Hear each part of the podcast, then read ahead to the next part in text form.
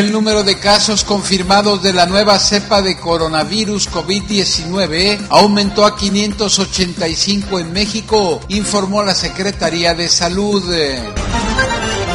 El gobernador de Tamaulipas anunció que se trabaja en una estrategia para entregar apoyo económico a empresarios y comerciantes. Tamaulipas se mantiene fuera de las regiones del país con más casos de homicidio doloso, anuncia el presidente de la República. La pandemia del COVID-19 no provocará retraso en el inicio del proceso electoral, así lo aseguró el presidente del Instituto Electoral de Tamaulipas. Hoy es viernes 27 de marzo del 2020 y estas son las noticias más importantes hasta el momento.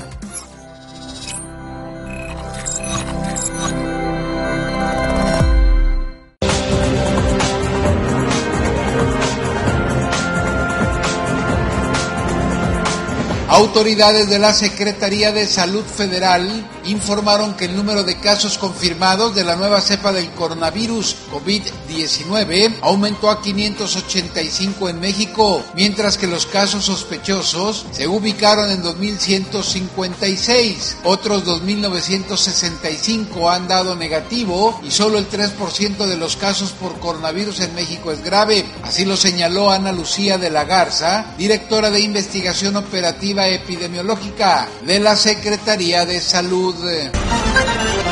Para reducir el impacto negativo de la economía por la emergencia del coronavirus, el gobernador de Tamaulipas, Francisco García Cabeza de Vaca, anunció que se trabaja en una estrategia para entregar apoyo económico a empresarios y comerciantes. El jefe del Ejecutivo Estatal difundió un mensaje en el que anunció que ya se prepara un paquete de estímulos fiscales y económicos para apoyar a quienes generen empleos y a los trabajadores de cuyo sueldo dependan familias, refiriendo así que se busca blindar los empleos y la economía de Tamaulipas ante la difícil situación generada por los efectos negativos de la contingencia sanitaria por COVID-19. Les anuncio que estamos trabajando sobre un paquete de estímulos y beneficios fiscales y económicos que anunciaremos en los próximos días para ayudar a las empresas, especialmente las pequeñas y medianas, a los comerciantes, así como a las familias tamaulipecas que más lo requieran. El mandatario estatal puntualizó que su prioridad es contener el impacto económico de las familias, reactivar la economía y proteger el empleo de los tamaulipecos. García Cabeza de Vaca aprovechó su mensaje para pedir nuevamente a los tamaulipecos que permanezcan en casa y solo salgan por motivos estrictamente necesarios como trabajar, comprar alimentos o adquirir medicinas.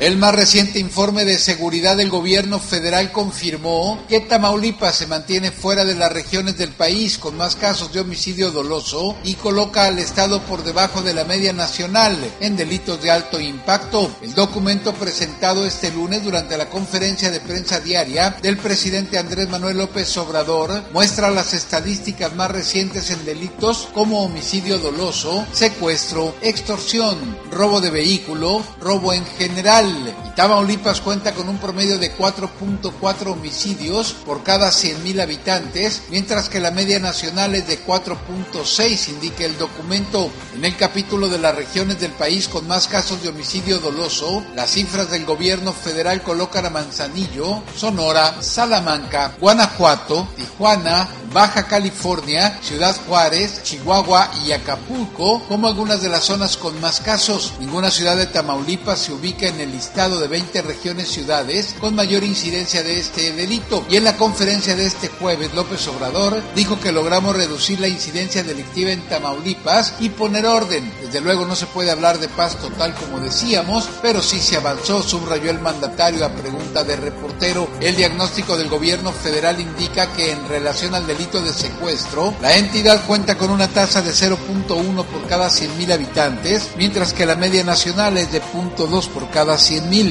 En el apartado de extorsión, Tamaulipas cuenta con un promedio de 0.53 por cada 100.000 habitantes, mientras que el promedio nacional es de 1.2 por cada 100.000. En robo de vehículo y robo total, Tamaulipas registra un promedio de 11.6 y 51.3, mientras que la media nacional es de 17.8 18 y 93.1 por cada 100.000 habitantes, lo que habla de una disminución muy importante en la ocurrencia de delitos en Tamaulipas. paz.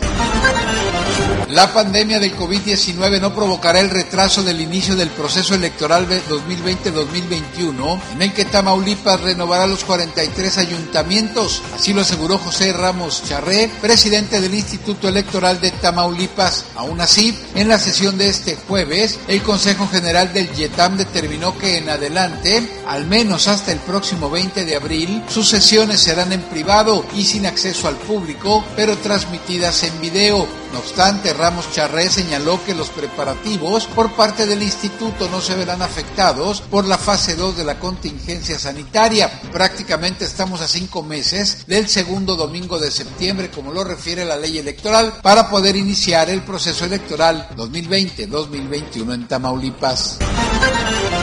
Para este viernes se esperan temperaturas de entre 23 y 39 grados centígrados y muy baja probabilidad de lluvias para Tamaulipas. Este es un servicio noticioso de Cluster News. Tenga usted un excelente día. Les presentó las noticias Carlos Cortés. Está usted muy bien informado y recuerde, evite ser parte del problema. Por favor, no salga de casa.